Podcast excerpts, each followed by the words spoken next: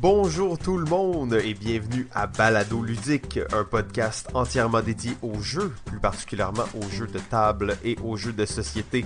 Aujourd'hui, saison 2, épisode 5, les mécaniques de jeu, partie 2. Je suis Simon. Oh yeah, partie 2. Euh, donc je suis Simon et comme à l'habitude, je suis en compagnie euh, du Tiger Wood des jeux. Il enchaîne les jeux et les femmes, Monsieur Jean-François. Salut Simon, part 2. Eh oui, part 2. Et même le part 2, on aurait dû faire part 3, je pense, parce que euh, je sais même pas si on va avoir le temps de couvrir tout ce qu'on veut dans cet épisode. Ben non, en effet, mais écoute, Là, ça va être vraiment un épisode rempli. On va avoir peut-être un petit peu moins de segments et vraiment parler du cœur du sujet et des, différentes mécaniques de jeu. Mur à mur, mais quand même, on va quand même ben commencer avec euh, une chronique que tout le monde apprécie particulièrement, la chronique du chef.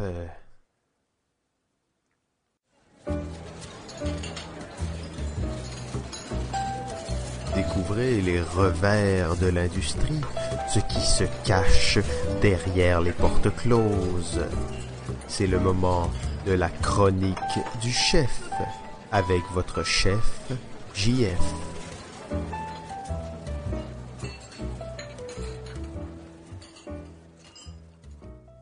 Et oui, aujourd'hui, à la chronique du chef, je vous pose une question à vous et à moi aussi, dans le fond, qui est la question qu'est-ce qu'un jeu québécois? C'est quoi un jeu québécois? Je suis persuadé que si euh, vous êtes des acheteurs de jeux, que vous, avez magasiné un petit peu, vous vous êtes fait dire ceci est un jeu québécois, ça c'est le fun parce qu'il est québécois. En fait, je le dis moi personnellement à plusieurs reprises parce que je veux euh, mettre euh, ce, type de jeu-là de l'avant. Mais est-ce qu'on sait vraiment c'est quoi un jeu québécois? Qu'est-ce que ça veut dire? Qu'est-ce que ça implique? est-ce que les gens en, en réalité s'imaginent que quand on leur dit c'est un jeu québécois, ils s'imaginent que tout a été fait au Québec. Parce que, euh, comme on l'avait vu là, à la dernière chronique, il y a plusieurs intervenants qui viennent dans la création d'un jeu. Et euh, il y en a quatre, évidemment, qui sont majeurs au niveau de, des, gens qui vont vraiment contribuer à la, création d'un jeu. Et c'est les auteurs, les éditeurs, les fabricants et les distributeurs. ces quatre intervenants, donc, qui, que c'est vraiment eux qui vont mettre la main à la pâte, qui vont toucher à la création du jeu. Euh, du début à la fin. Mais est-ce que vraiment on s'imagine que tous ces intervenants-là sont québécois? Euh, quand on, est conscient un petit peu euh, des prix de fabrication de jeux, qu'on est conscient que, en fait, la majorité des jeux de société sont fabriqués en Chine, est-ce qu'on peut encore dire que c'est là un jeu québécois, même s'il a été fabriqué en Chine? Alors, c'est un peu cette définition-là. Et donc, qu'est-ce que ça veut dire quand on dit ça, un jeu québécois? Euh, il y a quelques exemples qui m'ont un peu marqué à ce niveau-là, qui m'ont vraiment fait poser cette question-là. Et c'est pour ça que je voulais vous en, parler un peu et ouvrir un peu le débat, à savoir euh, qu'est-ce qu'on entend par euh, ce sujet-là? Parce qu'il y a un jeu qui, qui, est sorti il y a quelques années chez la compagnie Le Scorpion Masqué qui s'appelle Vendredi 13. Ce jeu, c'est un jeu d'un auteur connu. C'est bien sûr le, le Dr. Kennedia. et donc, le docteur Kennedy qui, crée un jeu et qui fait un jeu euh, édité par le Scorpion Masqué, tu te dis, waouh, c'est impressionnant. Comment, comment euh, le, le, le, Scorpion Masqué a pu euh, réussir à créer un jeu avec le, docteur? Euh, c'est toutes ces qui, qui, m'ont fait poser la question parce que, oui, on pourrait dire que ce jeu Vendredi 13 est un jeu québécois parce qu'il a été édité par le Scorpion Masqué, mais ce qu'il faut comprendre dans notre euh, réalité au Québec, c'est un peu le, fait que, oui, on est des éditeurs, mais aussi euh, les compagnies vont utiliser les jeux édités par d'autres compagnies et les traduire pour le Québec. Donc, oui, le Scorpion est éditeur de la version. Ben, en français pour le Québec, mais n'est pas le vrai éditeur du jeu. Euh, donc, est-ce qu'on peut dire que vraiment Vendredi 13 est un jeu québécois? Et je pense pas, euh, pense pas qu'on peut dire ça. Euh, parce que ce jeu a été fait là, à, toute réserve, si je ne me trompe pas, par la compagnie Amigo, qui serait une compagnie allemande. Donc, peut-être que c'est l'éditeur, peut-être que c'est l'auteur qu'il faut aller voir. j'ai essayé peut-être de, regarder un petit peu. moi, je viens du cinéma, je connais un peu plus cette industrie, puis j'ai réfléchi un peu à comment identifier en fait la provenance euh, d'un produit culturel comme un film ou un, euh, jeu. et là, quand je pensais au cinéma, je pensais à Denis Villeneuve qui va faire des, des, films aux États-Unis, des gros films américains. Tu te dis, ben, c'est clairement pas des films québécois, ces films-là. Donc, c'est des films américains. Donc, est-ce que parce qu'il est aux États-Unis, euh, c'est un, film québécois, mais après, si tu penses à des films comme X-Men qui sont en grande partie tournés à Montréal, c'est aussi des films américains. Donc, euh, ça ne m'a pas donné tant de réponses, euh, en fait, à ce niveau-là. Je, suis allé voir aussi d'autres d'autres films qu'on considère vraiment des films québécois. Donc, par exemple, Bon Cop, Bad Cop, ben, tu te rends compte que toute la production est, québécoise, les acteurs, les auteurs, le, cinéaste, euh, et ainsi de suite. Donc, OK, peut-être que le jeu, ça doit être ça. Le jeu québécois doit, tu sais, de, toutes ces facettes et de, tous ces aspects du métier être fait par euh, le Québec et au Québec. Euh, après ça, je suis allé voir comment la Palme des Jeux, qui était le prix décerné par Ludo Québec, qui vient de voir le jour il y a quelques mois. donc, comment ils définissaient, parce qu'eux, ils ont un prix qui euh, récompense les jeux, euh, le jeu québécois de l'année.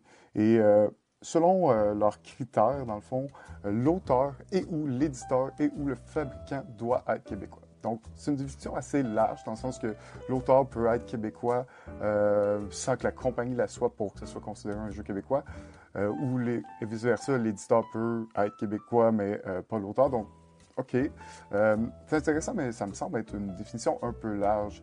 Surtout que j'ai déjà euh, bon, parlé à quelques auteurs. Euh, vous savez, je suis un petit peu impliqué dans, ce monde-là et j'ai côtoyé quelques auteurs de jeux qui sont vus éditer des jeux, mais pas au Québec, pas par des compagnies québécoises. En fait, je parle entre autres de l'auteur Bruno Crépeau pour son jeu Rockwell, sorti par la compagnie Sit qui est une compagnie belge en 2013 et euh, de l'auteur Martin Boissel, plus récemment, qui a sorti le jeu euh, Star Cartel euh, chez Osprey Game, qui est une compagnie qui vient d'Angleterre, en fait, en 2017, donc assez récent.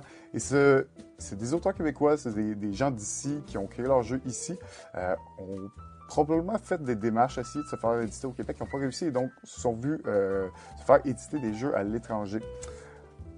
Mais quand je vois ça, quand je, vois ces jeux, j'ai de la misère à identifier ces jeux comme étant des jeux vraiment, euh, vraiment québécois, euh, dans le sens que on dirait que vu que la compagnie de création, la, compagnie d'édition euh, est d'une autre origine, ça ça, ça me donne pas nécessairement envie de, dire que c'est un jeu québécois. Je peux rien mentionner euh, que c'est un bon jeu et que c'est un jeu d'un auteur québécois, mais je vais faire la nuance et peut-être pas nécessairement dire de, front euh, que c'est un jeu québécois euh, à fond. ça amène d'autres d'autres problématiques dans l'édition, dans la réédition de jeux, justement parce que c'est un, jeu assez populaire, assez connu, qui s'appelle euh, Mysterium, qui aurait été édité par Asmodée. Euh, mais quand on creuse un petit peu derrière, on se rend compte que ce jeu est un jeu à l'origine polonais, euh, sorti par la compagnie polonaise Portal Game, du nom de Tadjiminski Domostu, si je ne me trompe pas. donc, créé par des, des auteurs ukrainiens, si je ne me trompe pas non plus. donc, est-ce que Mysterium, qui est une réédition euh, d'un jeu sorti à l'origine en, polonais dans une autre langue, euh, peut vraiment se prétendre être devenu un jeu français parce qu'il a réédité euh, un jeu et a changé un petit peu le, design, si on veut, et quelques règles? Donc, c'est une problématique qui me semble encore là, très flou et très difficile à déterminer comme euh, l'industrie euh, est un peu euh, se mélange et les compagnies se mélangent un peu entre elles. On, on dirait que ça, rend le tout vraiment difficile. Par contre, on parle beaucoup d'une compagnie ici au podcast qu'on apprécie, qui est une nouvelle compagnie québécoise qui s'appelle Plan B. Quand j'analyse leur jeu, Plan B a actuellement deux jeux d'édité. C'est le jeu de Century et le jeu Azul des auteurs Emerson Matsuuchi et de l'auteur Michael Kissling. Ils sont des, euh, ben, du moins pour Kissling, qui est un auteur très connu dans l'industrie du jeu. qui, est de longue date, un auteur qui a, de, très bons jeux. Et, mais en, réalité, cet auteur-là, même s'il n'est pas québécois, parce que la production, parce que le travail de développement, parce que la compagnie plan B, a pris, a décidé d'accepter ce projet, ce prototype de, de l'auteur et décidé de, de, de, le développer, de le faire, de, le mettre sur le marché. Pour moi, ces jeux, je pense que je peux admettre que pour moi, ces jeux, ce sont des jeux québécois. Alors, est-ce que c'est votre définition de, de ce qu'est un jeu québécois? Je pense avoir ciblé un peu le, le, tout, c'est que un des, moyens importants ou majeurs pour déterminer la provenance d'un jeu ou d'un produit, ce serait de, repérer qui sont les éditeurs ou du moins les créateurs officiels euh, ou les premiers créateurs de, ce produit et voir de quelle origine euh, est cette compagnie. Euh, ça me semble être une décision, bon, un petit peu peut-être précise et qui a probablement des lacunes, mais je pense que c'est comme ça maintenant que j'ai utilisé ce terme-là. Si vous avez une opinion différente ou vous êtes d'accord avec mon opinion, laissez-moi savoir. Je serais heureux de savoir qu'est-ce que vous pensez de cette définition. C'était la chronique du chef avec votre chef, JF. Wow! Bam! Je dois dire que je suis euh, toujours euh, vraiment intéressé par euh, les chroniques du chef. C'est quelque chose qui me, qui me passionne comme sujet. Et c'est vraiment une bonne question que tu poses, en fait. je te dirais qu'en plus, tu as beaucoup de bons exemples qui viennent un peu contrecarrer qu'est-ce qu'on peut penser par après ma barre. Et tout le long, la seule réflexion que j'avais, c'est celui qui le diffuse a tellement de ah. pouvoir sur comment le produit est perçu. C'est que je me demandais pas nécessairement est-ce que c'est québécois ou non, mais je pense à un exemple, tu sais là, c'est vraiment pas, en plus as nommé l'exemple du scorpion masqué tantôt. Euh, je veux pas bâcher sur eux parce qu'en même temps j'adore euh, la compagnie et qu'est-ce qu'ils font, mais je pense au jeu mot pour mot euh, qui est sorti l'année dernière, qui est pour moi un jeu tout ce qu'il y a de plus québécois. Tu sais, je veux dire, le jeu il est parfait, le branding est beau, il est bien présenté, tu sens que c'est un jeu qui est fait pour le Québec. Et après, quand tu te rends compte, ah ben tu sais, c'est un jeu américain des années 80, 90, 90 et là t'es comme, ok, ouais, ben c'est un jeu québécois, non. C'est pour ça que j'ai, j'ai comme l'impression c'est le diffuseur qui... Et là, c'est toi, c'est plus philosophique dans le sens, est-ce qu'il est vraiment québécois ou non? Mais euh, moi, je l'approche surtout de la perception que les gens vont en avoir. Ouais. Fait que, euh, selon toi, euh, mon promo serait un jeu québécois, c'est ça? Mais selon moi, je sais pas, j'étais encore dans la réflexion avec toi, mais c'est moi j'y vais selon l'image, si on veut. Netflix maintenant présente tellement de séries, mais il y en a plein que c'est pas eux qui produisent, c'est juste que les séries sont diffusées sur Netflix et ils mettent leur logo dessus. Et ça crée l'impression qu'ils produisent une quantité phénoménale. Non, ils diffusent une quantité phénoménale. Euh, donc, tu sais, l'idée que l'histoire est réécrite par les gagnants, à quel point les, les Américains ont cette force de s'approprier les choses, les autres cultures et de les mettre en marché. Ouais. Euh, ça m'amenait vers cette réflexion-là qui était un peu euh, à part, mais bon, on pourra y revenir. Ça, ça m'éveillait beaucoup de choses. Là. Ouais, ben, c'est sûr que pour moi, je peux pas dire, je peux pas, tu sais, considérer que le jeu peut euh, venir de plusieurs provenances. sais.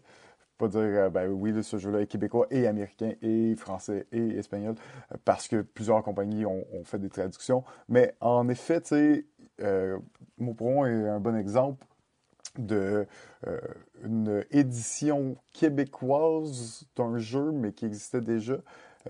honnêtement, selon ma définition, je te dirais, moi, je le considère pas comme un jeu québécois, mais c'est pas nécessairement euh, c'est pas nécessairement grave dans le sens que ça même si le Québec a contribué, même s'il y a une partie euh, du Québec qui a contribué à ce produit-là, ça reste un jeu originaire plus des États-Unis. Euh, mais c'est que ça, me fait penser qu'il y a tellement d'éléments dans un jeu qui rentrent et je, matériel. je voulais te montrer l'exemple. L'exemple classique là, qui est un film américain qui est euh, amené au Québec, qui est sous-titré, qui est traduit, qui on prend des acteurs euh, québécois, euh, puis ils font les voix et tout ça, c'est traduit au Québec. Tu sais, ça devient pas un film québécois, là. On, on, peut, pas admettre ça. C'est, un peu le parallèle que je fais avec le jeu de société. C'est une traduction, oui, c'est peut-être un peu plus que ce que je viens de te dire par rapport au cinéma, mais ça reste une traduction, tu sais. Ben, j'amènerais peut-être un exemple par rapport à ça que, que je viens d'avoir, puis que t'as pas nommé, mais qui revient un peu à. Parce que là, tu me disais ça, c'est un bon exemple. Sauf que moi, je me disais, mettons, je pensais aux Simpsons. Si on avait refait les dessins des Simpsons, Mais là, est-ce que ça aurait été québécois? Et là, parce que je me disais, les jeux, souvent, le visuel va être refait et le matériel va être repensé et tout ça. Et là, j'ai pensé aux, euh, aux émissions de télé. Euh, tu sais, les émissions de télé, là, de, pas de variété, mais presque, tu sais, des concepts qui sont achetés à l'étranger. Ouais. Mais les concepts sont achetés, oui, mais au final, la série, oui, le concept n'est pas québécois, mais on considère vraiment que c'est une série, une émission de télé québécoise. Et le, le, jeu, surtout dans le cas où il est traduit, refait visuellement et tout ça, dans le fond, l'exemple de mot pour mot, on s'entend, tu sais, le jeu, il a été euh, réellement réinterprété, même si, bon, il n'y a pas tant de différence, mais tout le visuel est refait, les règles sont réécrites, le jeu est traduit. C'est vraiment totalement autre chose au point de vue du produit, en tant que tel. Euh, donc c'est pour ça que je, suis un peu mitigé là, par rapport à ça. Ben, c'est pour ça que je vais en parler. C'est une euh, question. c'est vraiment un beau euh, sujet. Pointu, tu sais. Puis je trouve ça un peu lousse de dire que c'est un ou l'autre ou l'autre ou l'autre ou l'autre. Québécois, je pense que c'est peut-être un peu plus précis, mais bon, c'est pas nécessairement une question facile, en effet. Non, non, c'est un, un, sujet difficile et sais, les gens qui vont vont être tagués dans cet épisode-là. J'espère que vous allez réagir parce que c'est quand même euh, un sujet intéressant puis voir qu'est-ce que les gens de l'industrie en pensent. De toute façon, j'espère qu'on aura la chance d'avoir certaines des personnes qui ont été mentionnées euh, comme invités puis c'est sûrement le genre de sujet qu'on va pouvoir aborder. Absolument. Comme on, en a euh, mentionné, on en a parlé un petit peu au, dernier épisode, à la part 1 magnifique. Donc là, on est là, on est dans le cœur du sujet, on dans les dans les mécaniques, on se retrouve face à cette liste euh, absolument monstrueuse euh, de mécaniques diverses. Est-ce que tu veux euh, commencer? As-tu quelque chose sous la main? Alors, les jeux de points d'action.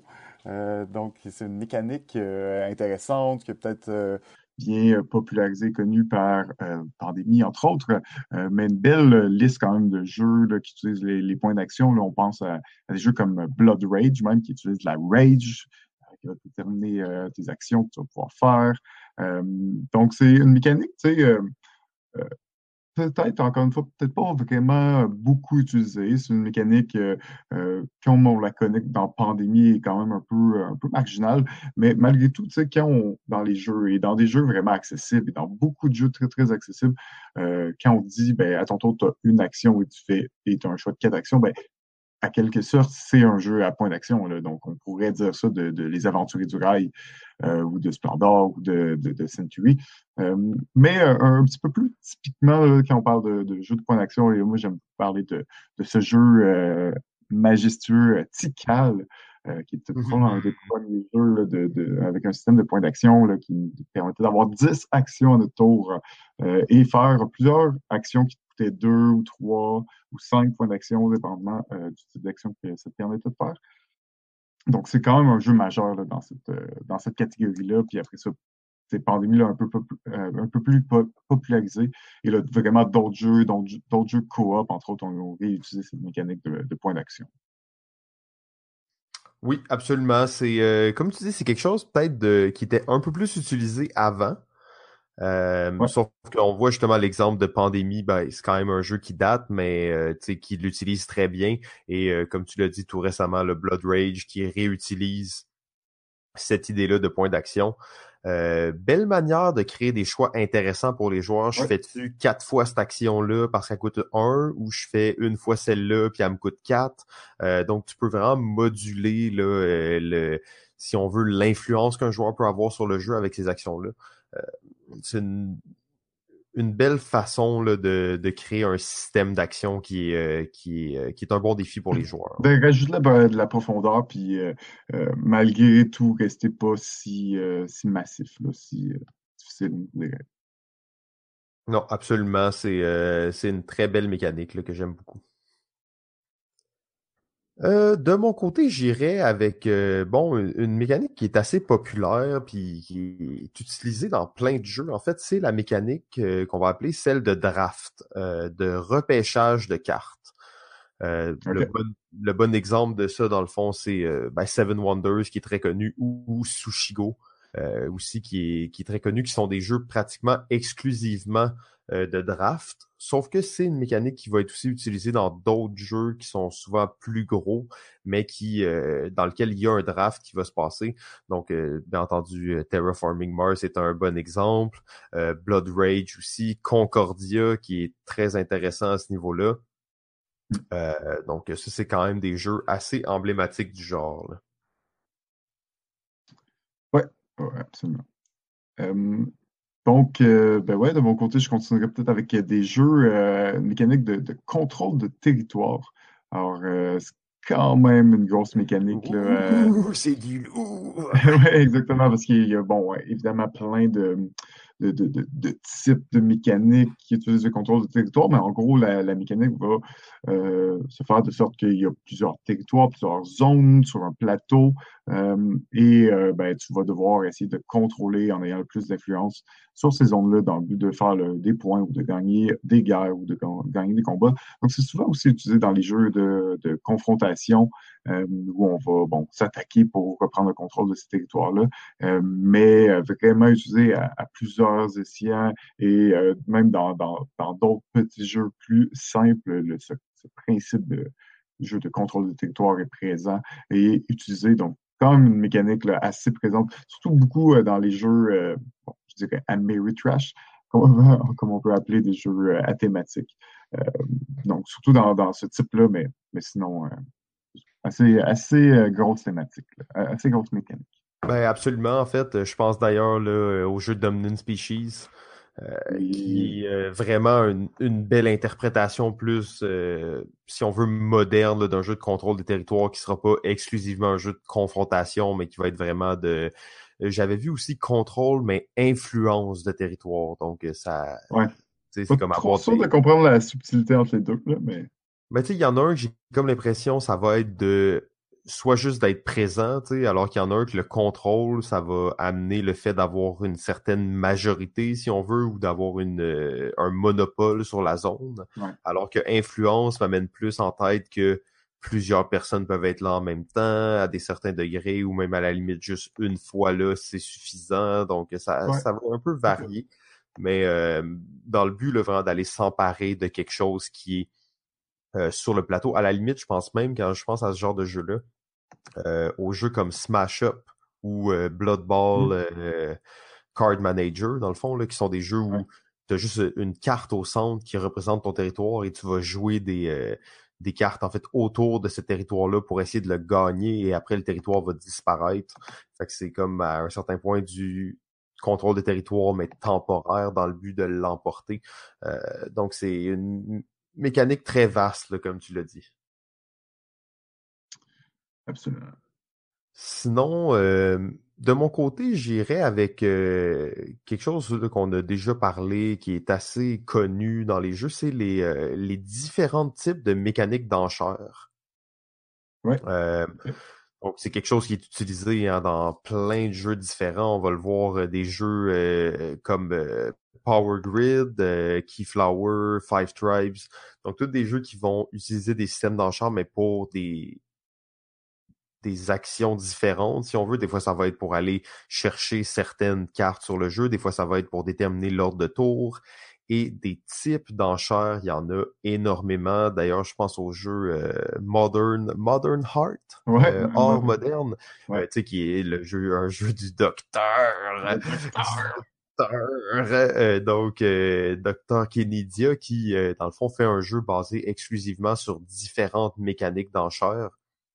c'est superbe, il y a plein de façons différentes de créer des tensions dans les enchères, puis il y a beaucoup de jeux qui vont utiliser ça et de justement avec un très grand rayon de possibilités différentes. Oui, en effet, c'est un de mes, exemples classiques, Modern Art. Il, propose quatre, mais, euh, quatre types d'enchères différents. Puis, comme il l'amène bien parce que c'est stratégique. Tu peux, quand tu vas jouer ta carte, tu vas le choisir aussi ton type d'enchère. Donc, euh, c'est un beau jeu qui est introduit à plusieurs de ces mécaniques-là, mais en, effet, il en existe euh, aussi plusieurs autres qui, qui, marchent très bien. J'en vois pas beaucoup. C'est beaucoup des jeux, hein, les jeux d'enchères, c'est des jeux plus tu joues pas vraiment ça à deux, là, fait que c'est des jeux de 3, 4, 4 joueurs et plus. Oui, absolument. Ben, tu sais, For Sale, c'est un bon ah. exemple de ça aussi, là, où c'est vraiment juste, il y a un type d'enchère, mais c'est un petit jeu, c'est le fun. T'achètes des propriétés puis t'essaies de les revendre plus cher, mais vraiment basé sur un système d'enchère avec une petite twist cool qui fait que ah, c'est ça, c'est euh, vraiment intéressant. Ouais, c'est ça, exactement. Ça, c'est toujours intéressant aussi. C'est rare, ouais. OK, moi, moi je continuerai avec un, une mécanique classique. C'est probablement la première mécanique que tout le monde euh, apprend ou connaît dans, dans les jeux de société. C'est euh, évidemment la mécanique du roll and move. Oh, de dés, du déplacement. En effet, mais depuis Monopoly, on a évidemment fait du chemin euh, et cette mécanique-là, même si elle est simple, elle est hasardeuse, tout ça, euh, il y a plusieurs jeux qui l'utilisent, qui l'utilisent à bon escient et qui est très efficace. Et je pense entre autres euh, au gagnant du Spiel de Jarez de 2014, le Camel Up.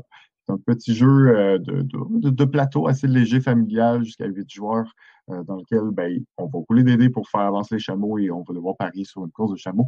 Assez intéressant. Sinon, Formule D, hein, grand, oh, oui. Euh, ça reste que shift up, shift up, shift down, tu choisis ta vitesse, tu roules ton dé en conséquence, puis euh, tu avances de, ce que tu as voulu. Ça reste un, un, bon roll and move malgré tout. Euh, après ça, le, Deep Sea Adventure aussi qu'on parle souvent. donc, il y en a quand même plusieurs qui ont réussi à récupérer cette mécanique et à la rendre peut-être un petit peu plus stratégique ou un petit peu plus intéressante que ce qu'on pouvait voir dans les classiques jeux des années 80, 70, 80. Oui, euh, effectivement, c'est quelque chose qui se renouvelle quand même bien, quoique la part de hasard est toujours euh, présente, mais euh, souvent c'est le plaisir hein, derrière ces jeux-là. Formule D, tu l'as bien nommé, c'est le, fait d'avoir la course parfaite. je pensais aussi à Mae. on avait parlé un petit peu plus tôt dans la saison, donc un jeu de tortue, mais c'est vraiment un jeu de pousse ta chance, donc où tu vas essayer de de faire le tour de l'île avec le meilleur roulement de dés possible. Donc, c'est des jeux souvent de un peu de statistiques, si on veut. Là. Ouais, en effet. ouais, donc euh, roll and move. Euh, comment on pourrait appeler ça d'ailleurs euh, en français? roll and move? Roll les bouge. roll les bouge. Roll les bouge. Ouais. Roule bouge. c'est pas pire, tu sais, ça sonne, ça sonne aussi péjoratif en français qu'en anglais, je dirais, mais oui, effectivement. Euh, hmm, c'est difficile, là. On sait qu'on est limité dans le temps un peu et qu'on n'aura vraiment pas le temps de tout faire. Euh, J'irai avec une mécanique, je sais même pas si j'ai tant d'exemples en tête ou euh, des choses comme ça, peut-être juste pour euh, enchaîner. les, les mécaniques de mémoire dans les jeux. C'est quelque chose qu'on a déjà parlé, nous deux, là, personnellement, à propos des jeux. C'est quelque chose qui est pas beaucoup utilisé en la mémoire, le fait de devoir se souvenir de cette, certaines cartes qui sont à certains endroits. Euh, personnellement, moi, c'est des jeux que j'aime beaucoup, euh, mais je sais que ça semble un peu moins populaire. Je sais pas si tu as un peu des idées par rapport à ça. En effet, ça peut-être une mécanique qu'on associe un petit peu plus à des jeux euh, pour enfants, des jeux jeunesse. Euh, malgré tout, je considère que dans Anabi, il y a une part de mémoire qui est intéressante, qui rend le jeu intéressant. Euh, Absolument, c'est un bon exemple. Exact, mais j'en ai pas énormément d'autres, des, euh, des, exemples à ce niveau-là. Là. Il y a peut-être le labyrinthe magique, qui un jeu plutôt pour enfants, mais qui, qui est intéressant quand même à jouer, qui a une bonne aspect de mémoire, mais c'est ça, c'est vraiment plus caractérisé, caractérisé pour, les, pour les jeunes. Ouais, ben j'ai eu la chance de jouer à Pau récemment. Euh, ah, ouais, ok. Pau, qui est un jeu du docteur, euh, dans lequel, bon, pour, ceux qui connaissent pas rapidement, c'est juste qu'on va aller chercher des, euh, des super-héros et des super-vilains au centre de la table et on va les empiler un par-dessus l'autre, mais sans avoir le droit de, euh, de regarder ceux qui se trouvent sous la pile. donc, faut se rappeler et souvent, on va vouloir aller voler des personnages à d'autres personnes, alors faut que tu te rappelles un peu, ah, telle personne, elle l'a mis en deuxième. C'est pas une si grosse partie du jeu, il y a peut-être une dizaine de tuiles, donc tu peux quand même t'en rappeler. Sauf que je trouvais juste ce petit aspect-là, il était intéressant. Ouais, en effet, en effet, c'est un petit aspect du jeu, là, euh, rien de, très, très, très important. Non, ça, c'est pas un gros jeu de mémoire. Là. Ça rajoute un petit peu, ouais. Ouais, absolument. Donc, euh, mémoire, c'était un, un petit comme ça qui me venait en tête. Ouais, ensuite, euh, ben, parle d'un jeu, euh, c'est un peu un terme étrange, mais de partenariat, ou euh, des jeux d'équipe peut-être. ouais, jeux d'équipe. Ouais, c'est ça qui qu'on voulait parler. Ben, écoute, les jeux d'équipe, en plus, ça, peut s'orchestrer quand même de différentes façons. Là. Ça peut être réellement deux équipes d'un certain nombre de joueurs égal qui s'affrontent, ou ça peut être la mécanique du un contre tous. donc, on a des jeux, là, évidemment, comme Star Wars Imperial Assault ou Codename ou Descent. Euh, qui, euh, qui, font bien ça, Fury of Dracula, tout ça. Euh, même que les jeux avec un, potentiellement un trait, parce que rentre là-dedans, parce qu'on va avoir une équipe, on va être allié avec les personnes, mais il y a quelqu'un parmi nous qui n'est pas un de nos alliés, il faut qu'on le devine, ça reste un type de jeu d'alliance malgré tout. Donc ça, ça va quand même assez large, ça reste assez large. mais c'est ça, jeu, jeu, jeu d'équipe pour moi, c'est vraiment les classiques, là, Scotland Yard, euh, ou euh, des jeux plus de, de, party, de thématique à la codename ou à la expression euh, ou à la compatibilité aussi. À la décrypto. À la décrypto, en effet, exact. ouais, puis en fait, j'ajouterais dans l'eau Capitaine Sonore. Oh oui, en effet. Qui est vraiment, tu sais, pour moi, le, jeu d'équipe des dernières années, là, où tu sens que, tu sais, justement, la notion de partenariat est vraiment présente. Euh, chaque joueur va avoir un peu ce qui a son rôle à faire. Euh, je trouve que dans certains cas, c'est très près des jeux coop, mais dans le fond, c'est comme si tu mettais deux parties coop, une contre l'autre. Ouais. en effet.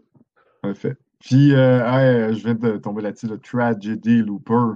Oui, très très bel exemple. En fait, d'ailleurs, on avait parlé un peu du 1 contre tous. Là. Euh, c'est deux, deux, euh, deux mécaniques qui se, qui se superposent pas mal. Puis euh, dans Tragedy Looper, je pense que c'est un bel exemple d'un jeu 1 contre tous. on n'a pas beaucoup parlé au podcast, mais c'est vraiment un très bon jeu. pour ça que quand je l'ai vu, il fallait que je le mentionne parce que c'est un jeu que tous les deux ont possède, si je me trompe pas. Ouais, puis qu'on joue jamais, mais qu'on trouve vraiment bon. qu'on a vraiment envie de jouer. Euh, juste un peu long, un peu euh, peut-être un peu massif au niveau des règles et tout, mais euh, vraiment particulier. Un, des meilleurs jeux avec des loops temporels de retour dans le passé qui, qui marche ouais, tellement Il y a pas, beaucoup de jeux qui traitent de cette thématique-là. D'ailleurs, oh, on avait dit on parle moins de thématiques et tout ça, mais il va y avoir un épisode complet là, sur les thématiques un peu plus tard cette saison. Je crois que c'est l'épisode 12 ou quelque chose comme ça. Ah, il faut bien en parler un peu. Hein? On aura la chance de, parler des trois jeux de voyage dans le temps qui existent. Euh, sinon, de mon côté, euh, une, une, mécanique que j'aime beaucoup, c'est euh, bâtissage de réseau, disons network building, road building, donc de construire des chemins en différents endroits. Euh, je pense encore une fois à Keyflower, euh, très connu Ticket to Ride, bien entendu, qui est basé vraiment autour de cette thématique-là. Euh, mais aussi des jeux comme l'aventure postale, où tu vas vraiment aller bâtir un chemin, une route. donc ça, c'est une mécanique peut-être qui est considérée un peu plus familiale, un peu plus simple, quoi qu'il y a des jeux justement comme Steam, des gros jeux de train qui vont réutiliser cette, cette mécanique-là. Mais je trouve que c'est c'est quelque chose d'intéressant parce que tu bâtis sur le jeu. Euh, donc, je trouve que ça, ça crée quand même là, de l'intérêt. Ben, Power Grid, d'ailleurs, est un très bon exemple de, de network building. Oui, Power Grid, d'ailleurs, que, que j'ai rejoué récemment. Euh, mmh. J'ai pu redécouvrir un, un peu. très, toujours, euh, toujours aussi bon, hein, quand même. Il n'y a pas mal vieilli, ce jeu. je sais que tu as eu, euh, dans un épisode précédent, une réflexion sur ça et là, ça t'a redonné le goût d'y rejouer et de le, de le, tester un petit peu. Là.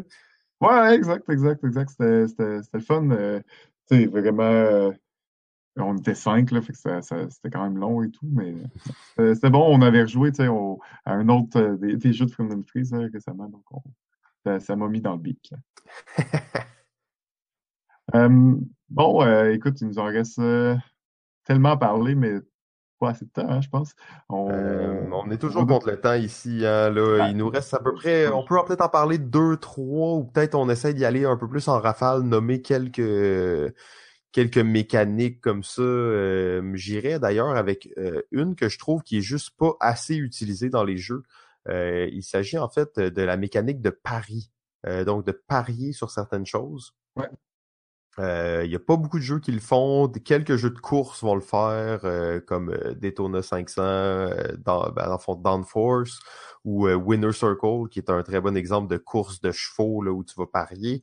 Euh, à la limite, j'amènerais un des jeux que j'adore vraiment ici, mais euh, je pense que ça va prendre un peu de temps avant qu'on parle vraiment de jeux de trivia, mais c'est euh, Wits and Wagers, que je trouve qu'il utilise les paris de façon assez intéressante. Très intéressant, ouais. Ouais, c'est ça, un jeu de questions, mais où en réalité le but, c'est pas nécessairement de répondre bien à la question, mais plutôt de parier sur la personne qu'on pense qui va répondre à la question le plus exactement possible.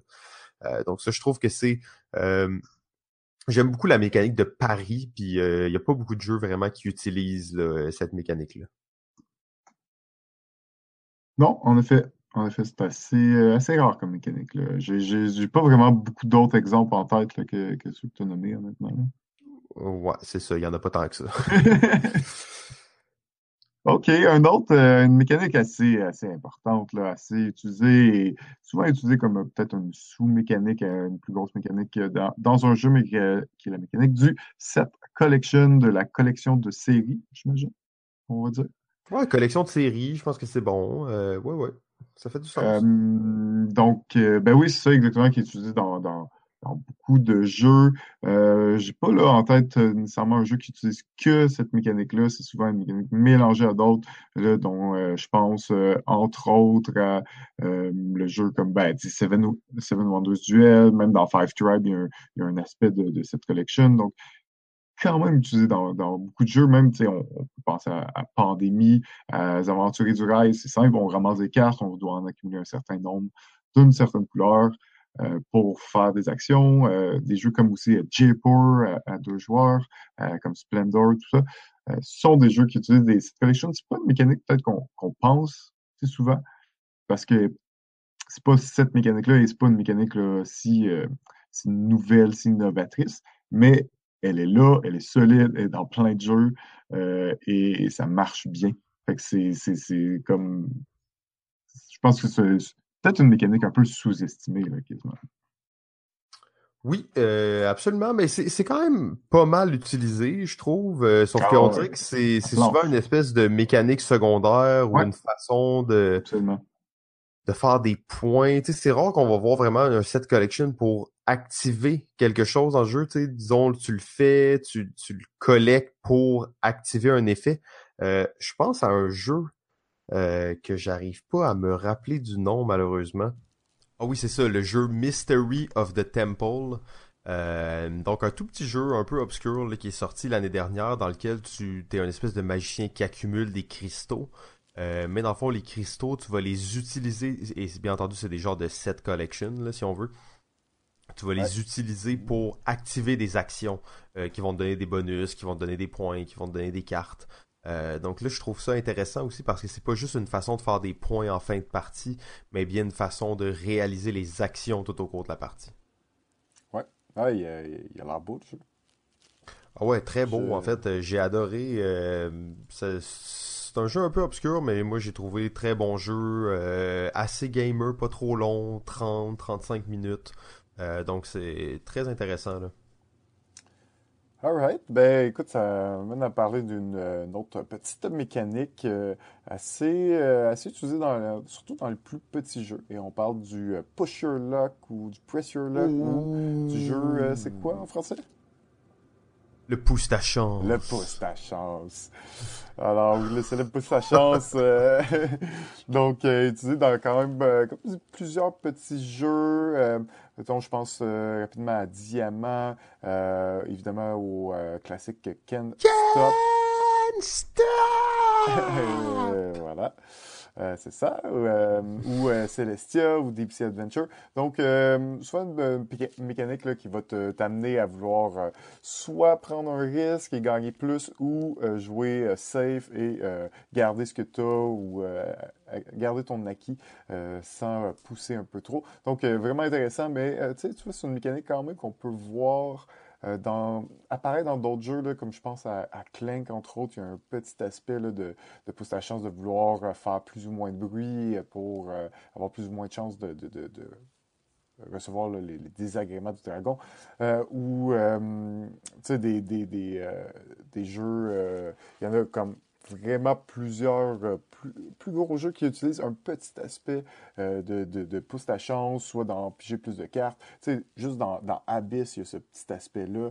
Euh, donc, tu sais, encore une fois, peut-être pas une mécanique super utilisée, mais va être souvent la mécanique centrale ou une mécanique assez importante dans le jeu quand elle est utilisée dans, dans, dans un jeu.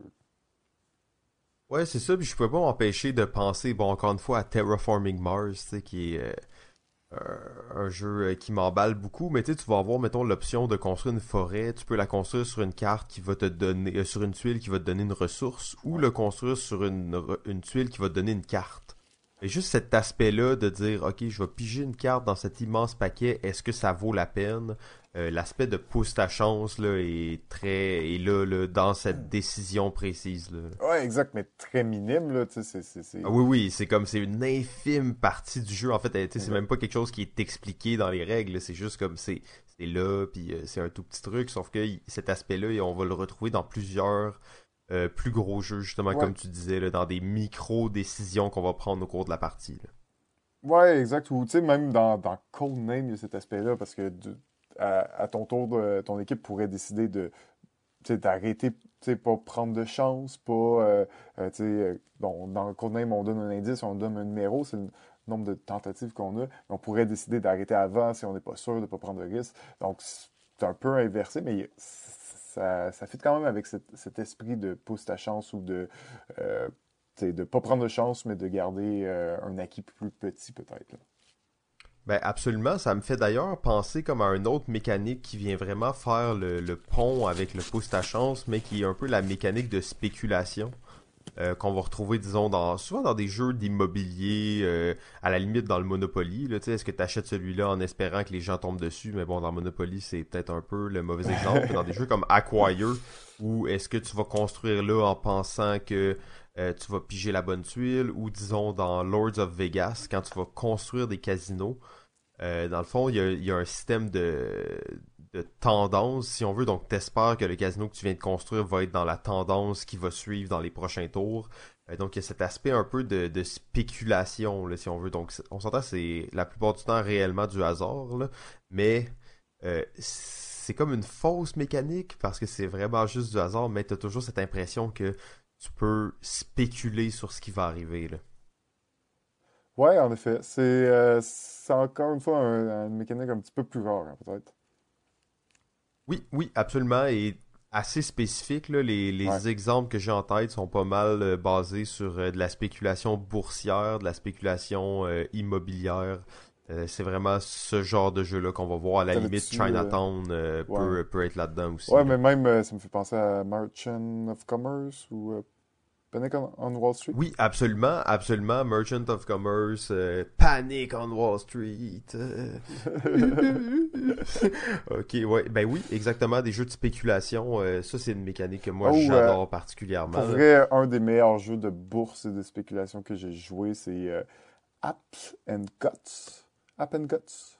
Oh, oh, oh, oh. Ça, chose? ça, c'est un, un, vieux... Ben, en fait, je, me, si je me trompe pas, euh, la première fois qu'on a joué, on était ensemble. Très, très possible. J'ai rejoué euh, bon, euh, quelques années plus tard. Là. Je m'en rappelle quand même assez bien, mais.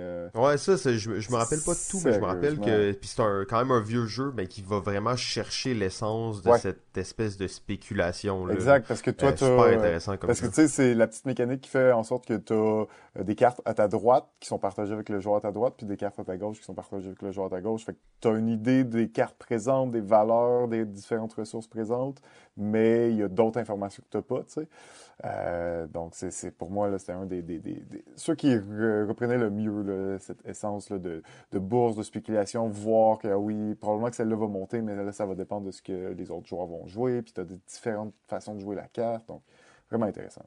Absolument, euh, très, très bon exemple.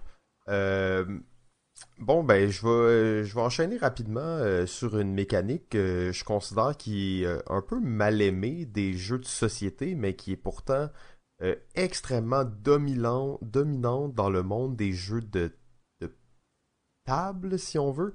Et je parle des, de la mécanique de la levée. Donc, trick-taking game, qui, qui, qui va, ça va être appelé en anglais des jeux de levée, donc euh, comme le bridge peut l'être, comme le trou de cul peut l'être, donc des jeux dans lesquels on va jouer des cartes au centre pour prendre ou ne pas prendre la levée, donc toutes les cartes qui auront été mises au centre. Euh, je sais qu'il y a eu quelques essais dans le monde euh, du jeu de société, mais ça a, ça, ça a toujours vraiment l'aspect de Ah, je pourrais jouer à ça avec des cartes normales. Ouais. c'est vraiment typique au jeu de cartes, là, tu As, euh, Dame, Roi, Pique, Trèfle. Euh, donc ça tourne souvent autour de ça. Je serais curieux de le voir peut-être dans d'autres circonstances. Ben ouais, un jeu de levée euh, maintenant en, jeu de société, tu sais, souvent ça va me faire penser à, mettons, le jeu Parade ou Arboretum. Je sais pas si tu les connais.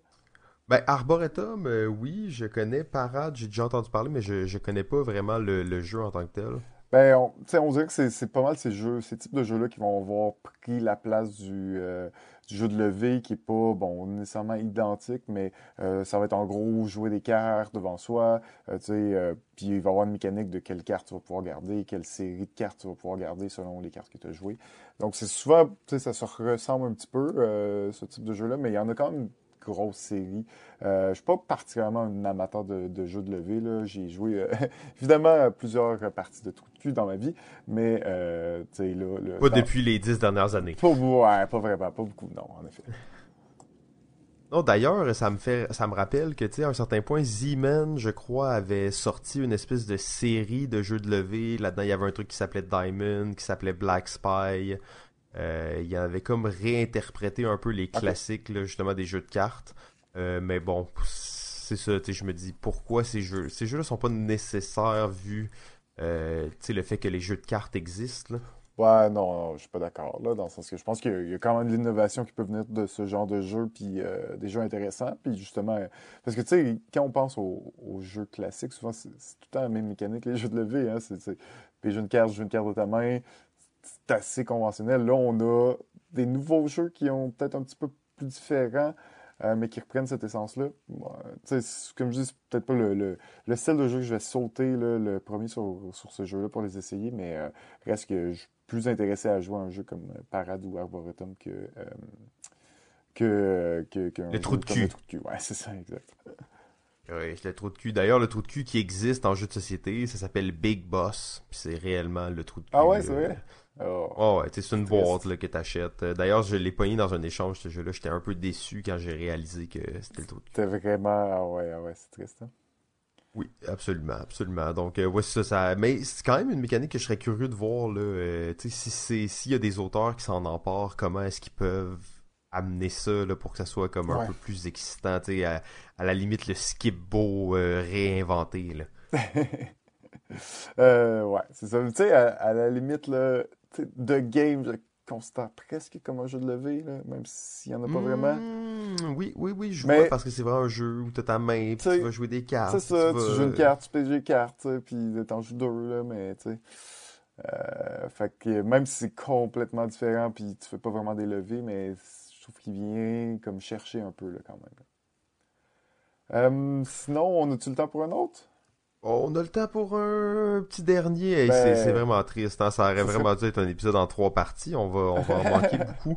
Mais euh, je pense que c'est bon. Un dernier, puis on, est là. là. Ben écoute, euh, c'est sûr qu'il y a une mécanique euh, quand même importante qui a influencé quelques jeux, malgré tout, qui s'appelle la mécanique du placement de tuiles, du placement game.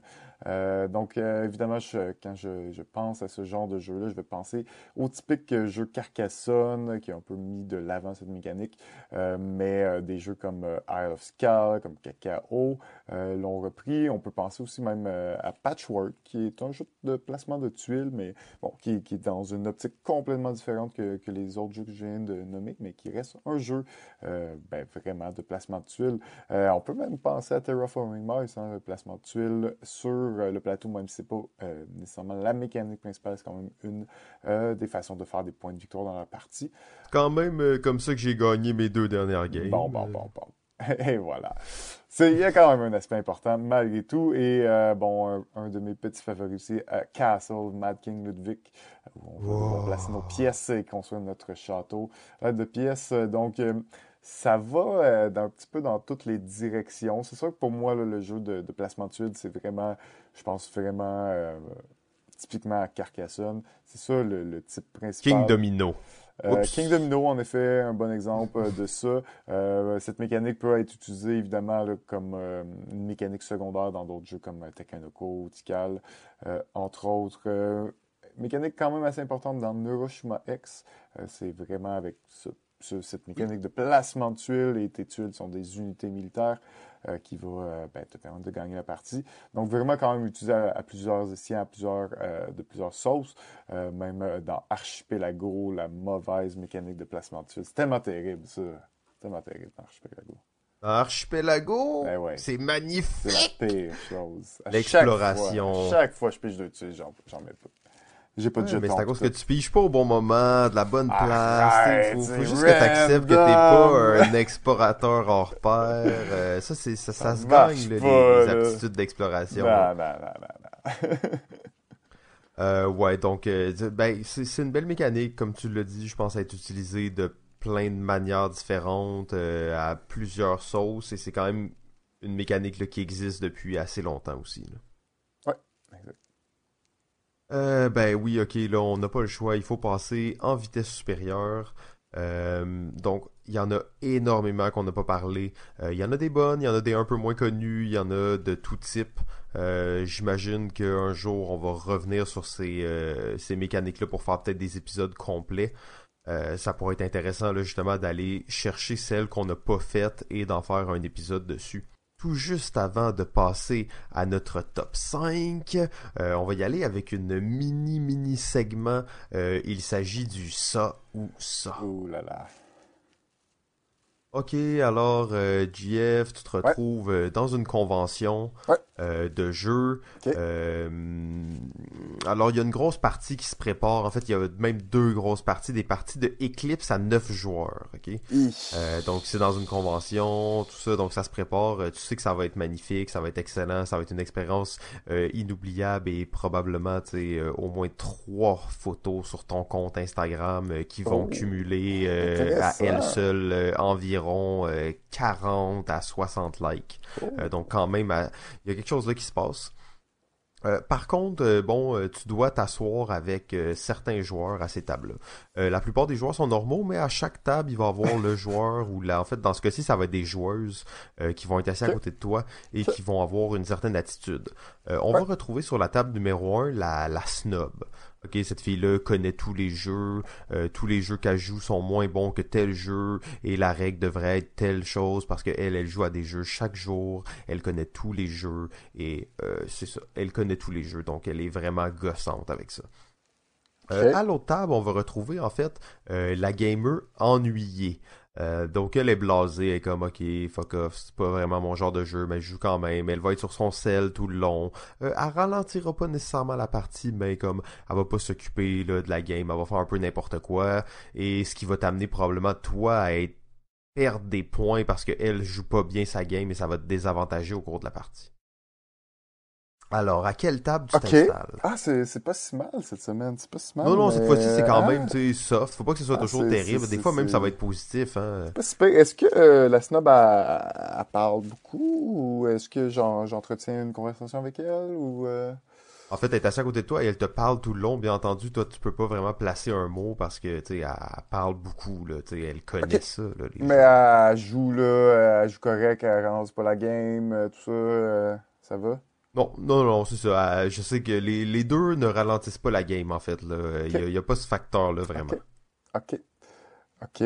Puis, euh, OK, il n'y a pas ce facteur-là. Parfait. Euh, puis elle, va-tu s'allier avec moi un peu ou... les deux vont, vont pas vraiment s'allier avec toi, je te dirais. OK. Mais, mais la deuxième, elle, elle me fait chier involontairement, par exemple. Ouais, l'autre, elle te fait pas, euh, elle affecte pas vraiment ta partie en tant que telle, je te dirais. Elle fait sa partie, oui, elle va t'affecter comme elle peut t'affecter, vous allez vous allier à certains moments, mais tu sais, vous allez entretenir une relation assez neutre. Mais peut-être qu'elle va t'amener à vouloir l'attaquer tellement qu'elle va te faire chier, puis c'est pas nécessairement le meilleur move pour toi de l'attaquer. Euh, ouais. Ok. Ok. Euh, bon. Euh, bon, ben les deux, ça gosse quand même, hein, même, c'est pas, euh, pas que ça. Euh, parfait. Hmm, je pense que j'irai avec la désengagée parce qu'au moins, elle, elle, parlera pas, là. Tu sais, ça sera pas. Euh, ouais, exact. Elle va pas te déranger. Elle va, euh, sais, elle va juste être pas tant impliquée, là. Qui est ma game. Peut-être, là, potentiellement. C'est peut-être pas appréciable, mais ça me semble moins pénible, tu sais, malgré tout, là. Malgré tout, même si c'est pas le fun de voir des joueurs, désengagés, puis dire, ah, ils s'en foutent ou. Euh, c'est plate parce qu'ils aiment pas ça, puis ils sont pognés 4 heures, euh, en fait, plus comme 8 heures avec nous. C'est une game d'éclipse à 9.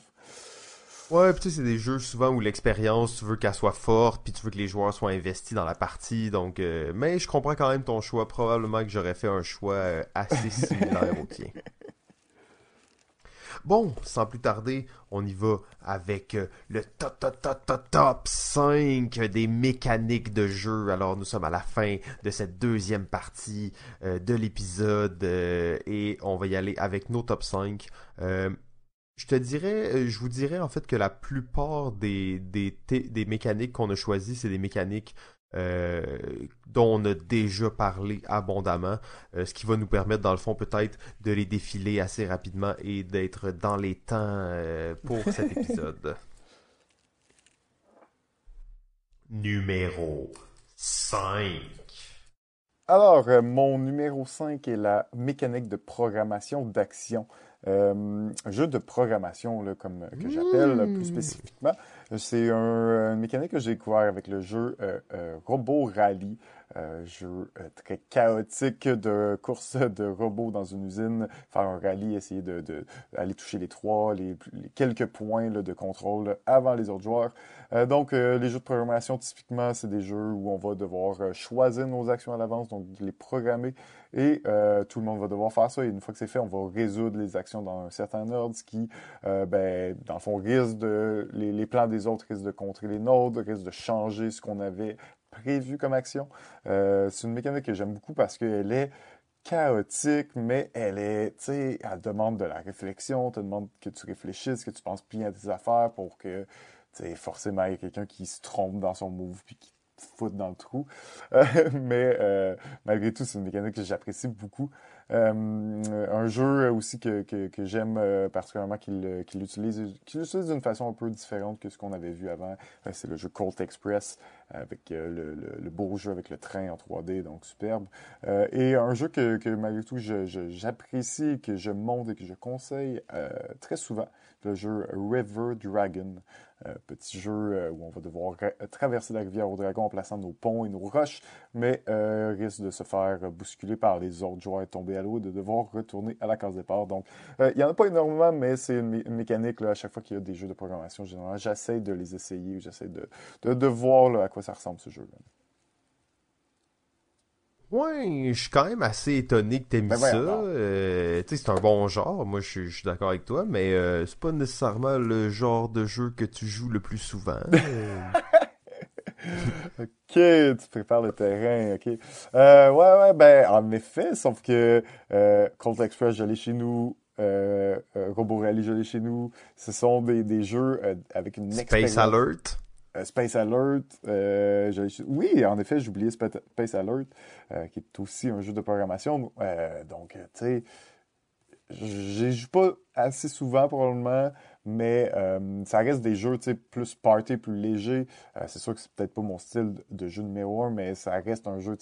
Pour vrai, Robo Rally va toujours comme rester quand même dans mon cœur, ce jeu euh, assez, euh, assez important. Les, les games massifs qu'on s'est fait à, deux plateaux, euh, à deux jeux mixés ensemble, vont, vont rester là, pour moi une expérience de jeu, une mécanique que j'apprécie. Ah, faut dire que je pense que Robo Rally, c'est vraiment le l'ambassadeur des jeux de programmation, puis c'est un jeu moi aussi que, que j'adore énormément. mon numéro 5, il s'agit euh, du genre de deck slash pool building. Euh, donc deck building, pool building, un jeu de... comment on peut appeler ça? Bâtissage de, de bassin euh, je sais pas trop. Donc en tout cas on va on va réfléchir un peu construction de paquets Construction de paquets, construction de paquets, j'aime bien ça. Donc c'est des jeux souvent dans lesquels on va euh, donc construire des paquets de cartes, de jetons, peu importe quoi, et qu'on va en piger un certain nombre chaque tour pour déterminer nos actions. Hmm, donc euh, moi c'est un, un, genre que j'apprécie beaucoup. Je sais que la question s'en vient, donc je me je fais une petite parade à l'avance. Euh, c'est effectivement pas le genre de jeu que je joue le plus souvent. Ah, euh, par contre, ouais je sais, je me suis, ça c'est j'ai paré l'attaque avant même que, que tu puisses me l'envoyer. Mais c'est une mécanique que je trouve tellement brillante. Euh, c'est une mécanique qui n'existait pas depuis si longtemps que ça, qui est arrivée vraiment euh, bon avec Dominion, mais euh, qui permet tellement de personnaliser sa partie. Euh, je pense notamment à l'exemple euh, de Vendredi, le jeu Friday de Friedman Freeze, Vendredi, euh, qui est un jeu solo dans lequel en fait on va bâtir un peu notre personnage, on va accumuler même à la limite des malus dans notre dans notre paquet là, qui vont représenter mettons les blessures qu'on a eues ou le fait qu'on est rendu plus vieux dans l'histoire. je trouve que c'est une mécanique qui, est vraiment appropriée pour raconter une histoire et personnaliser un peu sa partie. Ouais, ouais, ouais, ok. Ça me surprend un peu parce qu'en effet, t'en joues pas tant que ça, toi non plus, des, des, des, des jeux de deck building. Non, absolument. J'en joue pas tant que ça, mais je pense, mettons, à des jeux que j'ai joué beaucoup comme euh, Star mm-hmm. Realms, euh, qui est un jeu que j'ai joué énormément. Euh, je pense aussi à Orléans et Altiplano, qui sont pas des jeux que j'ai joué et beaucoup, mais qui m'ont vraiment fasciné par la mécanique de chip building. Donc, on va bâtir un sac de jetons. Euh, la même chose pour Puzzle, Strike, euh, qui est un jeu assez vieux, mais dans lequel l'aspect de justement bâtir un sac de jetons était très fort. Puis euh, il y avait beaucoup de, il y a beaucoup de possibilités avec ces jeux-là, je trouve. aussi, je peux penser à Mystic Veil, dans lequel on va bâtir des cartes en même temps que de bâtir un deck avec un système de cartes transparentes. Donc super intéressant et il y a des jeux qui vont l'utiliser avec un petit peu plus de, parcimonie si on veut comme euh, je pense à Baseball Highlight 2049 euh, qui le fait très bien, ou Blood Ball Team Manager, donc deux jeux de sport dans lesquels on va aller raffiner un peu son équipe euh, au fil de la partie avec une mécanique de deck building. Et je rêve d'essayer le jeu Arkham Horror de Card Game, qui est un jeu coopératif deck building qui me semble absolument fascinant. Numéro 4. Mon numéro 4 est euh, la mécanique euh, des jeux temps réel, donc des jeux euh, qui se jouent de façon simultanée. il n'y a pas de tour, il y a seulement du temps et le temps est notre ressource principale pour effectuer des actions.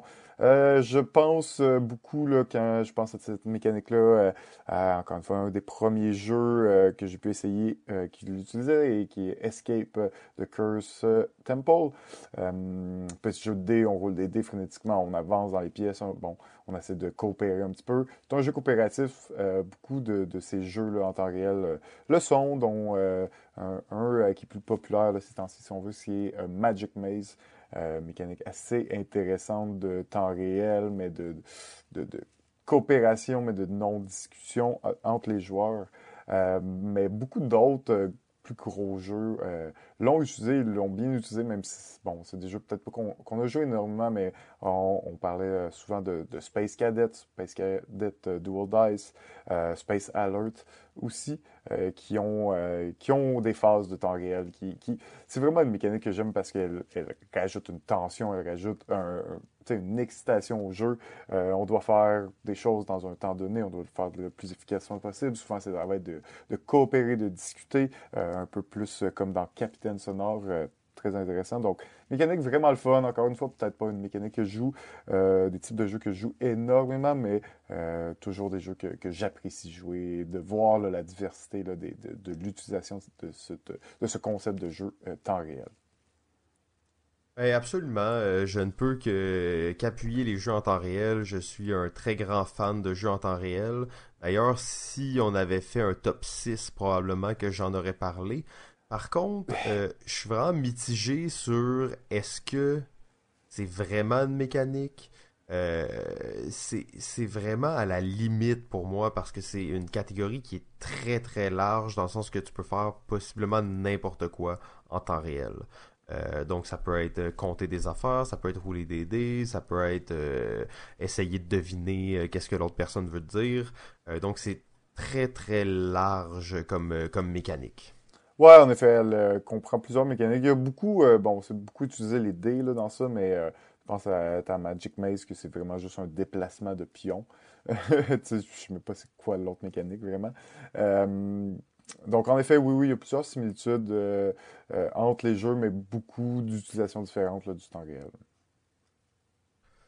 Mon numéro 4, il s'agit d'une mécanique fort simple et qui est utilisée à multiples sauces pour multiples raisons dans une quantité phénoménale de jeux. Euh, il s'agit du roulement de dés. Euh, en fait, c'est à la limite ça aussi parce que c'est pratiquement du matériel. Donc, euh, comme on sait, les jeux contiennent probablement 3 à 4 composantes principales, les mécaniques, la thématique et le matériel. il existe des jeux dans lesquels il y a des dés et on ne va pas les rouler, mais il n'y en a pas beaucoup.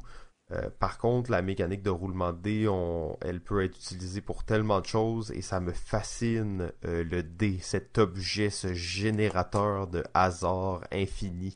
Euh, donc, mon numéro 4, le roulement de dés. Ben, c'est assez large hein, comme, comme catégorie, ça aussi, là, je te dirais, parce que quand on parle du pusher luck, souvent ça implique le dé.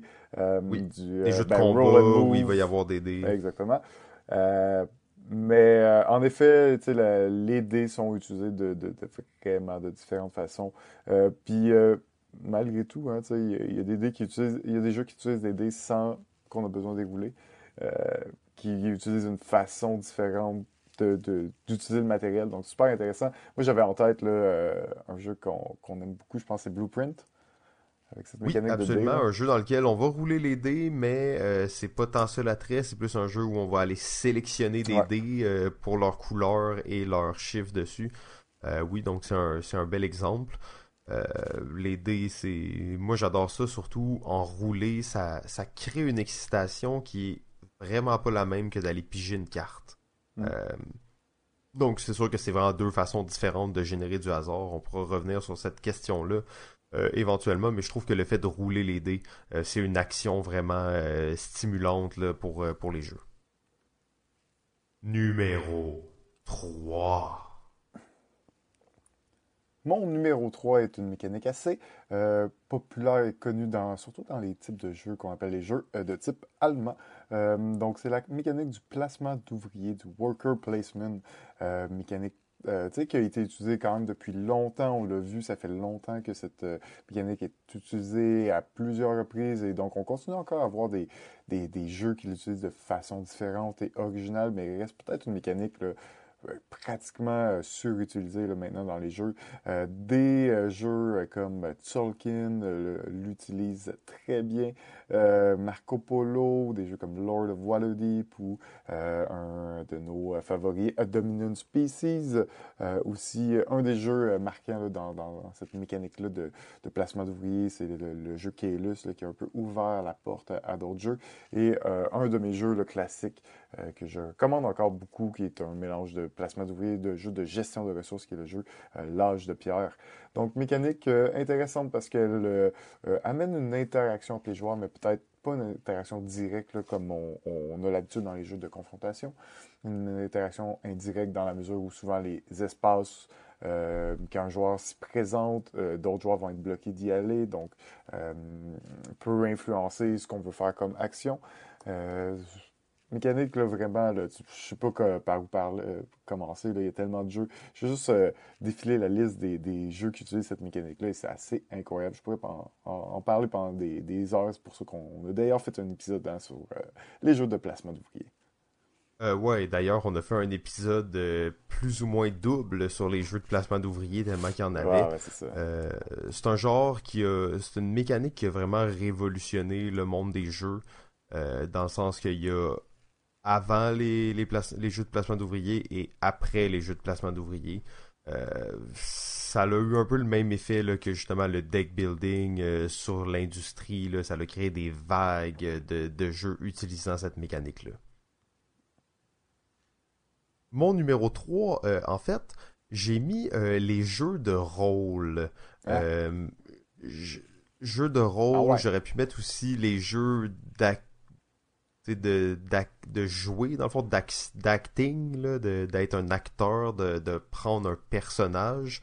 Euh, je parle pas nécessairement ici de jeux de rôle à la Donjons et Dragons, tout ça, je connais pas assez le genre. Je sais que j'adorerais le jouer, euh, mais c'est pas un genre que je connais beaucoup. Je pense plus à des jeux, disons, comme euh, à la limite euh, Diplomatie peut utiliser cette mécanique de jeu de rôle, ou des jeux comme Two Room and a Boom, des, tous les jeux de déduction sociale qui vont donner des personnages, Secret Hitler, Résistance. Et euh, un de mes classiques favoris, euh, le jeu québécois Backstab.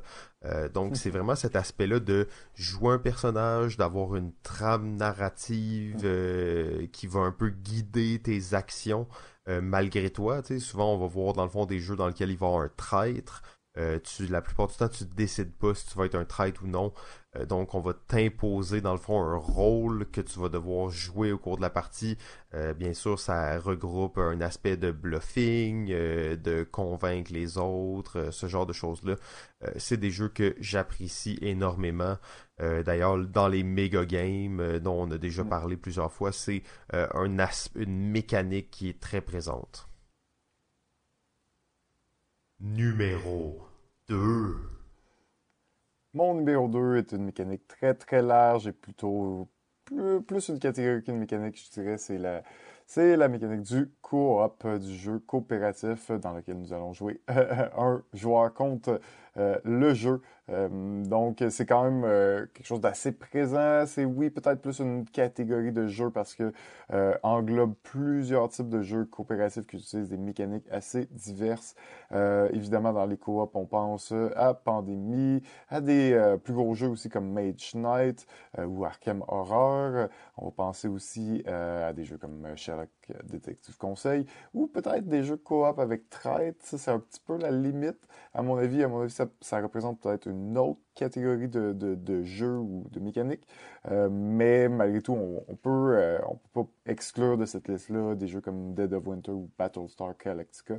Euh, donc, ben oui, c'est ça, c'est vraiment, vraiment mécanique que j'apprécie. J'aime ça pouvoir euh, confronter le jeu, pouvoir travailler ensemble, euh, pouvoir en discuter et pas toujours être à, se confronter, à, discuter avec nous-mêmes pour essayer de, trouver la meilleure stratégie pour battre les autres. Donc, vraiment le fun de pouvoir euh, avoir ce, ce, type de jeu qui est vraiment maintenant présent et très, très populaire, popularisé depuis plusieurs années maintenant. Oui, ben absolument. Je pense que tu l'as mentionné, c'est une grosse catégorie, là, bien entendu, qui comprend de multiples mécaniques. Euh, si on doit vraiment le, circonscrire, euh, l'essence des jeux coop, c'est qu'on va être en groupe contre le jeu. Euh, puis je pense que ça, c'est quand même assez récent dans le monde du jeu qu'on voit ça, même si maintenant, comme tu l'as dit, il y en a tellement qui sortent. c'est très populaire auprès des gens, justement populaire dans le fait qu'il n'y a pas de confrontation. Donc on va jouer ensemble, l'esprit de collaboration, ce qui est euh, peut-être une chose qui est assez récente dans le monde du jeu. Ouais. Mon numéro 2, euh, ce sera sans surprise les jeux d'échange et de négociation. Euh, ah selon moi, en fait, il y a vraiment très peu de jeux dans lesquels c'est pas justifié. Euh, d'avoir des échanges et des négociations. Je voudrais c'est une règle maison assez de base pour moi. Euh, j'aime bien rajouter cette mécanique dans tous les jeux parce que la plupart du temps, c'est totalement justifié que ça puisse se faire. Il n'y a aucune raison que ça puisse pas se faire. Euh, donc c'est ça, hein. moi j'adore vraiment l'interaction avec les gens, parler avec eux, négocier des ententes. Il y a toujours un aspect aussi de pousse ta chance, justement, où est-ce que tu vas arriver à avoir le meilleur deal avec la personne. Euh, bon, là, je niaisais un peu en disant que tous les jeux, je devrais l'avoir. Il y a des jeux qui le font euh, excessivement bien. Euh, Chinatown en est un de ceux-là, d'ailleurs, qu'il n'y a pas grand-chose à redire dessus. mais cet aspect d'interaction directe entre les joueurs sans que ce soit de la confrontation, Euh, je le trouve vraiment excitant. Ça demande une, certaine vivacité d'esprit pour être alerte sur les deals qui sont en train de se faire, essayer de proposer une meilleure négociation rapidement. Euh, donc je trouve ça très intéressant et je trouve aussi que c'est une des mécaniques qui fait un, un beau pont avec la réalité. Euh, dans le sens pas que la réalité est une négociation constante, mais c'est quand même assez fréquent dans la vraie vie qu'on doive négocier. Euh, je trouve que les, les, les, jeux avec cette mécanique-là favorisent le développement d'aptitudes de négociation. Ouais, en effet, c'était en effet pas surprenant de voir cette mécanique dans ta liste. Je sais que tu es un grand amateur de ça. Euh, pour ma part, peut-être un petit peu moins, mais euh, il y a quand même des excellents jeux. Hein, mettons Sheriff de Nottingham. Oui, absolument. Bonanza aussi, qui est un bel exemple de jeu qui, ouais. qui circonscrit beaucoup le genre, puis ça, c'est des types d'échanges qui sont très clairs. Euh, donc ça, c'est, super intéressant. Mm. Numéro 1 Oh là là, mon numéro 1 est une de... Ah, encore une fois, peut-être catégorie de jeu, mais une mécanique beaucoup trop innovatrice, beaucoup trop intéressante et beaucoup trop excitante pour que je ne puisse pas la mettre sur cette liste. C'est bien sûr les euh, jeux de Legacy, de Campaign. Euh, assez euh, récent comme concept dans, dans, le milieu du jeu de société. Et le Legacy, je, je, je, je pense pas qu'il y en a trop encore. J'ai bien hâte. Je sais qu'il y en a plusieurs qui ont été annoncés pour 2018. Bien hâte de voir les, les, nouveautés qu'on va nous amener avec le, le, principe d'un Legacy. Donc, Legacy qui est un jeu où pour euh, résumer rapidement, qui est un jeu euh, qui fait en sorte que d'une partie à l'autre, le jeu va être influencé. Il va être influencé par les dernières parties du jeu. Euh, peut-être que le plateau, les cartes, les personnages, les actions et même les règles du jeu vont évoluer d'une partie à l'autre. Donc, grand fan de Pandémie Legacy. J'en ai pas vraiment encore essayé d'autres. quoique j'ai Charterstone dans l'œil et bien hâte d'essayer de, ce, petit Legacy. Euh, mais mon numéro sans, euh, sans conteste. Ah, ben, en fait, euh, magnifique. on aurait pu avoir le même numéro 1. je sais pas pourquoi je l'ai pas mis là. J'ai vu que tu l'avais mis. Je me suis dit, c'est bon, ça va nous permettre d'explorer d'autres choses. J'adore le, genre Legacy, mais comme tu l'as dit, j'ai pas joué à vraiment plus de jeux que toi dans ce genre-là. Et je sais pas à quel point j'aime le genre. J'ai aimé les jeux de, ce, de cette mécanique-là que j'ai joué, mais euh, je sais pas encore si c'est quelque chose que je vais aimer à long terme, si ça va être bien utilisé euh, dans les futurs jeux qui vont sortir. Mais euh, je suis très excité et d'ailleurs. Euh, Charterstone figure aussi au sommet de ma liste des jeux à me procurer prochainement pour 2018. Mon numéro 1, en fait, euh, c'est euh, encore une fois assez large. Euh, je dirais c'est les jeux. J'ai vraiment de la misère en fait à dire le bon terme. en anglais, ça se dit les engine building. donc on pourrait dire les jeux d'engins, les jeux de construction de moteurs, probablement habituellement des moteurs économiques, des des moteurs d'action. Euh, souvent, on va aussi dire juste c'est des jeux de combo, euh, des jeux de combo abusifs à la limite. Donc, euh, des jeux dans lesquels tu vas vraiment construire ton empire. On a parlé un tout petit peu des jeux pilotés par les cartes. je trouve qu'il y a vraiment un parallèle à faire entre les deux. Donc, c'est des jeux où tu vas construire une machine qui va te permettre au fil de la partie de faire souvent de plus en plus d'actions, des actions de plus en plus puissantes. Ce que j'apprécie particulièrement de cette mécanique-là, c'est euh, la capacité souvent de vraiment personnaliser tes parties, euh, de poursuivre différentes manières euh, d'atteindre tes objectifs, différentes manières de faire des points, différentes actions possibles. donc les jeux là, je dirais les jeux de machine. Ouais, il y, en a quand même plusieurs types, ça peut euh, s'orchestrer de différentes façons, mais tu sais, Century, c'est ça aussi, hein, c'est simple, Absolument, absolument. ça... Euh, même, euh, tu sais, un jeu comme Patchwork, pour moi, c'est un jeu un peu d'engin, là, et là, on, est vraiment ailleurs que, que, des jeux que tu parlais plus, euh, des jeux de cartes, de combo, tout ça. mais dans le sens où, ben, il faut que tu mettes des boutons sur ta plaquette pour que ton engin roule puis te rapporte le plus de boutons.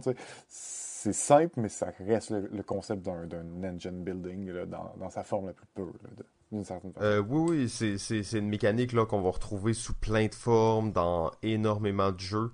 je dirais que là, moi, surtout, mon attrait vient de, de ceux qui sont un peu abusifs, dans le sens que tu peux... parce que encore une fois, c'est ça, ce qui me fascine vraiment par rapport à ça, c'est le degré de personnalisation que tu peux avoir. Donc, dire cette partie-ci, je vais me concentrer sur tel aspect du jeu, puis essayer de, de voir comment est-ce qu'une partie qui est orientée comme ça peut se faire, alors que dans une autre partie, tu vas utiliser d'autres pans du jeu pour bâtir un engin qui va affecter d'autres variables dans le système. Euh, c'est vraiment là que, ça me fascine. Je trouve que c'est des jeux qui ont une énorme rejouabilité aussi. Ouais, en effet. Bon choix, bon choix. Voilà. Hey! Euh, et c'était euh, massif en fait et je, suis ah bon premièrement on a un peu dépassé on s'excuse ah, euh, deuxièmement on n'a pas couvert la moitié de qu'est-ce qu'on voulait couvrir mais bon on, va se rattraper dans des prochains épisodes habituellement on aime ça finir avec une question ouverte euh, là, comme le temps manque, euh, je pourrais peut-être. Euh, ah, c'était une question assez large. Hein, c'était invente-moi une mécanique qui n'existe pas dans les jeux. ok. une mécanique où ton regard influence ton action. Ah, ok. Voilà. Bye. J'aime ça, j'aime ça. euh, ça me fait d'ailleurs penser à un jeu, je me rappelle plus trop c'est quoi le nom. Euh, non, non, en fait, euh, je pense que ça, tu, tu l'as, tu l'as eu. On attend le oh! jeu, le jeu des yeux le jeu des yeux.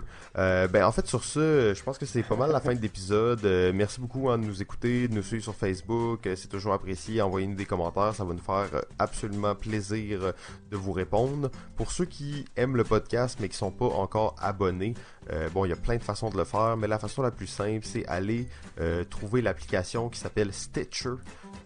soit sur Android, soit sur iPhone, soit sur votre ordi. Euh, tapez Balado Ludique et abonnez-vous. Chaque semaine, ça va vous envoyer euh, l'épisode au moment où il sort directement sur votre appareil. Euh, sur ce, JF, je te remercie énormément pour ce travail colossal pour ces deux épisodes et on se retrouve la semaine prochaine. Balado Ludique remercie son diffuseur jeu.ca. la musique est une gracieuseté de bensound.com.